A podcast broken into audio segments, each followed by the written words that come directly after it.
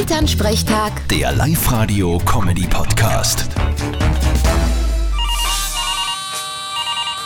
Hallo Mama. Grüß dich, Martin. Du, sag einmal, weil ständig drüber diskutiert wird, was hältst denn du von einer Vier-Tage-Woche? Finde ich gar nicht gut.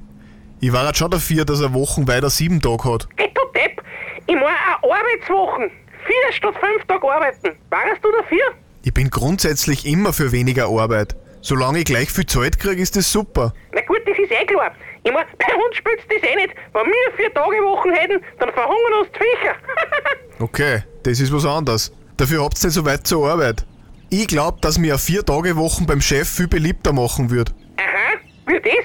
Naja, ich kann halt in der Woche nicht mehr fünfmal zu spät zur Arbeit, sondern nur mehr viermal. Vierte Mama. Ah, wie der Vater. Vierte Martin. Elternsprechtag. Der Live-Radio-Comedy-Podcast.